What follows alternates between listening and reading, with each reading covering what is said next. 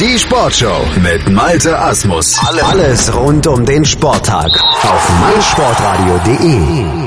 Wir kommen zum Schwimmen und zum Kurzbad-Weltcup in Doha und vor allen Dingen zu den ja quasi Festspielen von Christian Diener. Der hatte ja gestern, da hatten wir drüber berichtet, also am vorgestrigen Tage schon die 100 Meter Strecke für sich entschieden und hat gestern dann nochmal nachgelegt, hat über 50 Meter und 200 Meter auch noch triumphiert. Also der schwimmt absolut auf der Erfolgswelle momentan schon in Hongkong. In der Station zuvor hatte er einen Doppelsieg gefeiert. Bei uns ist unser Schwimmexperte Sebastian Mühlenhof. Hallo Sebastian. Hallo Malte. Ja, Christian Diener, absolut on fire. Die 100 Meter hatte er quasi von hinten gewonnen. Wie lief bei den 50 Metern und 200 Metern? Ja, die 50 Meter, da hat er wirklich, muss er von vorne wegschwimmen, weil das Feld wirklich top besetzt war und hatte dort in 23, 58 seine Gegner wirklich um 13 Hundertstel geschlagen. Vladimir Morozov ist Zweiter geworden und dahinter war es wirklich sehr, sehr eng. Sowohl Nelson Silva, Tom Shields als auch Paul Sankovic kamen jeweils im Abstand von einer Hundertstel Sekunde ins, äh, ins, ins Ziel im Endeffekt haben angeschlagen. Also es war wirklich dann ein Wimpernschlag, wer dann Zweiter und Dritter geworden ist. Es war wirklich sehr, sehr eng, aber äh, Christian Diener hat es da gut raushalten können. Ja, und über äh, 200 Meter Rücken war es wirklich ein ganz, ganz starkes Rennen, aber da war es auch sehr, sehr eng. Er musste dann nochmal einen kurzen Schlussspurt hinlegen, weil er wirklich nur mit sechs Hundertstel Vorsprung vor dem Polen Radoslav Kawecki gewonnen hatte. Und Chadley Klos war auch zeitgleich. Also das war wirklich ganz, ganz eng dort zwischen den dreien. Aber Christian Diener hat ähm, Steherqualitäten bewiesen und gezeigt, dass er solche Rennen, äh, solche engen Rennen auch gewinnen kann. Hm, also Christian Diener absolut in Topform momentan. Alexandra Wenk auch gut unterwegs, 200 Meter Schmetterling. Da hat sie sich einen zweiten Platz gesichert und sogar ihre Zeit aus Hongkong, wo sie ja vierte war, nochmal um zwei Sekunden verbessert. Ja, genau, das spricht dafür, dass sie besser reingekommen ist, dass sie so ein bisschen gebaut hat, um auch wieder ihre Form zu finden. Und in 20817 war sie wirklich gut, gut dran, hat ein gutes Rennen gezeigt. Ähm, zur ersten Yu Fei Shang aus China hat es nicht gereicht, die war in 20743 dann doch schon sieben Zehntel schneller als sie. Und da hat sie es nicht ganz geschafft hinzukommen. Auch Lisa Hopping, äh, Höpping war mit dabei, ist vierte geworden in 20117. Das war zwar etwas weg bis zu äh, Alexandra Weng, das sind schon fast drei Sekunden, aber trotzdem soll es ihre Leistung auf keinen Fall schmälern. Sie ist ja noch eine sehr, sehr junge Schwimmerin und soll ja lernen und da an Platz 4 einzufahren ist auf jeden Fall aller Ehren wert. Und Alexandra Wenk auch noch einen dritten Platz eingefahren über die 400 Meter Lagen nämlich, also da noch die Bronzemedaille eingeheimst. Ja, genau, in 438, 83, 83 hat sie einen guten Lauf gezeigt, aber mit den beiden vorhin konnte sie nicht mithalten. Katinka Hostschuh, ja, hatte ein einsames Rennen in 427, 94 hatte sie äh, über vier Sekunden Vorsprung auf die zweite, die Australierin Emily Seabaum, die in 432, 57 angeschlagen hat. Ähm, es war trotzdem von ihr ein gutes Rennen, Alexandra Weng, aber zu den beiden Top-Leuten hat auch noch einiges gefehlt, zumal die ja auch schon wirklich viel geschwommen sind vorher und ähm, vielleicht ein bisschen besser drin sind im Moment als sie. Ja, und ein bisschen besser als Damian Wirling über 50 Meter Freistil war auch noch einer, aber trotzdem, oder waren zwei noch, aber auch für ihn ein dritter Platz. Genau, für ihn dritter Platz, sehr, sehr gute Leistung. Ähm, Chad Leclos war vor ihm Zweiter, äh, elf Hundertstel schneller war er. Ja, und Vladimir Morozov war in diesem Fall nicht aufzuhalten. Der einzige, der unter 21 Sekunden geblieben ist in 2098 und ja, wirklich das Rennen dominiert hat. Das war eine ganz, ganz starke Leistung von ihm, von dem Russen, der ja auch so gute Leistung bisher gezeigt hatte, aber das war wirklich ein ganz, ganz starker Sieg von ihm und die deutsche 4x50 Meter Freistil Mixstaffel mit Wirling, Dina Wenk und Höpping.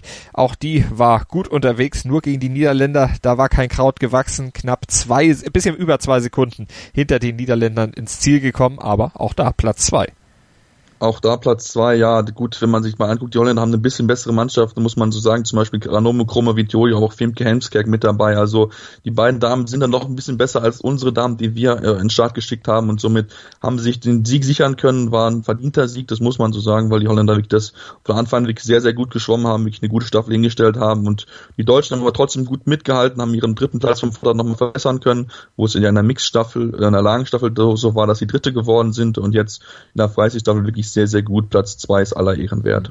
Über den Multisieg von Chatley Close hattest du schon gesprochen. Vor allen Dingen bemerkenswert, dass er zweimal Tom Shields geschlagen hat. Das muss man vielleicht nochmal herausstellen. Ansonsten, wen müssen wir sonst herausstellen, außer Chatley Close und Christian Diener natürlich Sarah Schöström, die Schwedin. Auch die hat wieder zugeschlagen. Drei Siege und ein zweiter Platz am zweiten Tag. Ja, wirklich wieder ganz, ganz stark, das muss man sagen. 100 Meter Freistil hat sie wieder, ja, mal wieder gewonnen, wie sie wollte, war die einzige unter 52 Sekunden in 51, 62 doch ziemlich deutlich. Da war die äh, äh, Holländerin Ranomo Kromovidjoje zweite, äh, zweite, die ja gute Schwimmerin ist, aber nicht mithalten konnte mit ihr. Auch Lisa Höpping war dort Fünfte, hatte zwar drei Sekunden Rückstand aufs Podest, aber es war trotzdem eine gute Leistung von ihr. Ja, und dann auch Sarah, Sarah Söstum über 50 Meter Freistil war sie auch nicht aufzuhalten, auch nicht von Ranomo Kromovic-Jojo, die dort auch wieder Zweite geworden ist, also sich wieder hinten anstellen musste in 25, 25 und auch hier blieb Sarah Söstum unter der magischen 25 Sekunden Marke.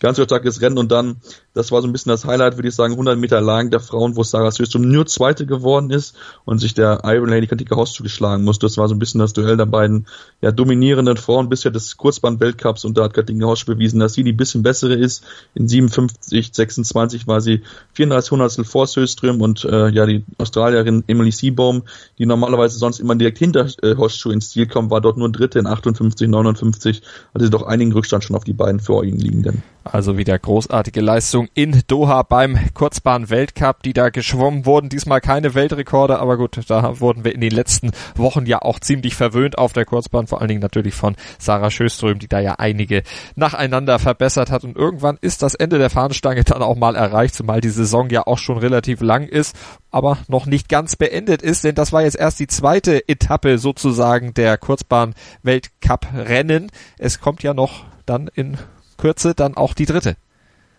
Ja, genau. Es kommt auch noch die dritte dann im, im November. Das heißt, die, haben jetzt wieder ein bisschen Pause, ein bisschen ins Training zu gehen, noch ein paar Sachen anzupassen, bevor es dann darum geht, wer wie viel Preisgeld mitnehmen kann. Das darf man sehr, sehr gespannt sein. Bei den Damen geht natürlich äh, ja, Kopf auf Kopf zwischen Radinge Hostschuh und Sarah Sösen, wobei Hostschuh einfach ein bisschen mehr schwimmt und da so ein bisschen im Moment den Kopf vorne hat, aber auch bei den Männern äh, wollen natürlich viel Ge Preisgeld einsacken. Mal gucken, ob Christian hier noch ein bisschen weiter nach vorne kommt. Er lag ja ähm, vor, die, vor diesem Wettkampf auf Platz 6 und er wird jetzt mit Sicherheit noch ein bisschen aufschließen können auf dem vor ihnen liegenden, auch wenn der Abstand da schon 50 Punkte sind. Aber wenn er so weiter so schwimmt und seine Rennen immer gewinnt, dann kann er dort auch aufschließen und vielleicht sich sogar noch einen Platz verbessern. Also wir sind gespannt, bleiben dran, werden es natürlich verfolgen auf meinsportradio.de im Rahmen der Sportshow werktags 9 Uhr, 11 Uhr, 14 Uhr und 16 Uhr im Stream und als Podcast jederzeit schön aufgeteilt in kleine Häppchen nach Sportarten sortiert bei uns auf der Webseite und auch bei iTunes zu finden. Abonniert einfach unsere Feeds, dann seid ihr immer auf dem Laufenden, was meinsportradio.de